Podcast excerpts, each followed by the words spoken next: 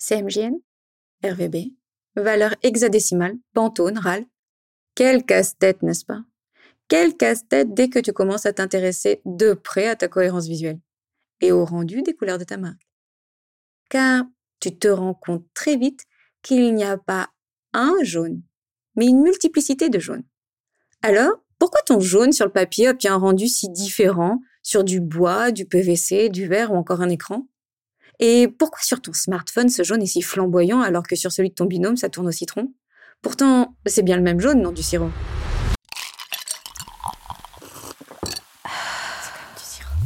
Imaginer, inventer, réaliser. Effectivement, c'est effectif. C'est de l'art?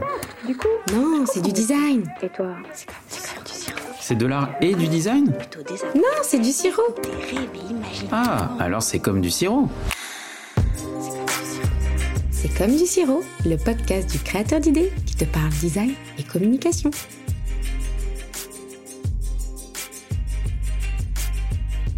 J'ai une nouvelle importante à partager avec toi.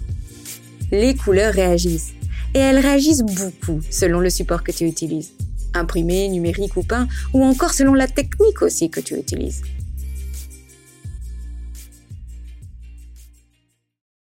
Couleur réagit selon le type de papier, par exemple? Tu n'obtiendras pas le même jaune sur un papier couché, un papier non couché, un papier recyclé, un papier mat ou brillant, ou encore sur du bois, sur du micro perforé par exemple. Bref, même le pelliculage peut faire varier le rendu de ta couleur selon qu'il soit mat ou brillant. Et c'est valable aussi avec les écrans, selon les paramètres de luminosité et la résolution de ton écran. En peinture, c'est pareil. Ton jaune change. Il change selon les matières sur lesquelles tu peins. Bois, bâche, tissu, etc. Alors, tu commences à comprendre que la couleur est vivante. Elle change. Elle s'adapte aussi. Ton jaune change comme un caméléon, mais toi, ça te plaît pas trop cette histoire. Et je comprends. Tu as choisi une couleur. C'est pas pour l'avoir mutée à chaque support. Alors, tu dois savoir qu'il y aura des ajustements à faire pour obtenir la couleur parfaite, celle qui se rapprochera le plus possible de ta charte et de la couleur de ta marque. D'ailleurs, il y a des métiers qui se sont spécialisés en colorimétrie pour rendre justice à tes couleurs. Pour commencer, tu dois savoir que ton logo imprimé sera toujours moins punchy que ton logo sur un écran. Pourquoi? Parce que l'impression utilise le mode quadri, CMJN, cyan, magenta, jaune, noir. Alors que les écrans utilisent le mode RVB, trois couleurs, rouge, vert et bleu. Ce sont deux modes très distincts qui donnent un rendu bien différent. Alors, comment tu fais pour choisir tes couleurs et les harmoniser sur les supports? L'idéal entre nous est de faire appel à des professionnels, peintres, décorateurs, imprimeurs, concepteurs graphiques, experts couleurs, etc. De manière générale, et pour les plus exigeants d'entre vous, l'idéal reste de sélectionner une nuance Pantone pour obtenir avec certitude la teinte souhaitée.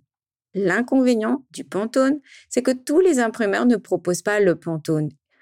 Et ils peuvent le convertir en CMJN, ce qui, entre nous, nous replonge dans des variations, des incertitudes de rendu couleur.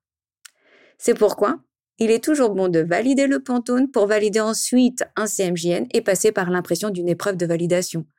Offset pour les gros tirages et numérique pour les petits tirages. Pour les nuances fluo, gold, métal, le Pantone est indispensable. Par contre, tu dois savoir que c'est un coût supplémentaire à la production, à l'impression. C'est bon à savoir. Si tu envisages de peindre tes espaces, tu auras à valider un RAL pour obtenir un rendu le plus proche de ta couleur.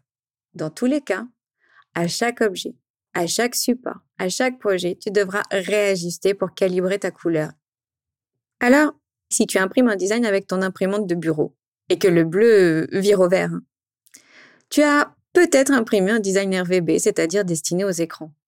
Tu as peut-être aussi oublié de paramétrer l'imprimante en mode photo avec le papier qui va bien. Et puis surtout, ça reste une imprimante de bureau. Elle fait le job pour les documents et l'administratif. Et j'ai envie de te dire heureusement qu'il y a une différence entre ce que nous imprimons par nous-mêmes et ce que nous imprimons auprès d'un imprimeur certifié couleur et Pantone. Maintenant que tu sais que les couleurs réagissent, tu sais que il peut y avoir de légères nuances voire même de très grandes variations selon les supports et selon la technique utilisée, si tu ne fais pas appel à des professionnels pour gérer cela.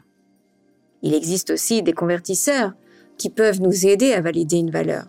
L'optimum étant de faire appel quand même à un spécialiste selon le support en cours de conception. Un conseil? Un doute? Contacte-moi, je me ferai un plaisir de te répondre sur le choix de tes couleurs et de la cohérence graphique. Je te dis à bientôt pour un prochain épisode. Bisous bisous J'ai adoré partager cet épisode avec toi. Pour soutenir C'est comme du sirop, fais du bruit sur tes réseaux sociaux et partage l'épisode. Je te donne rendez-vous les deuxième et quatrième vendredis du mois. En attendant, je vais me servir du bon sirop bien frais. À bientôt. Bisous bisous.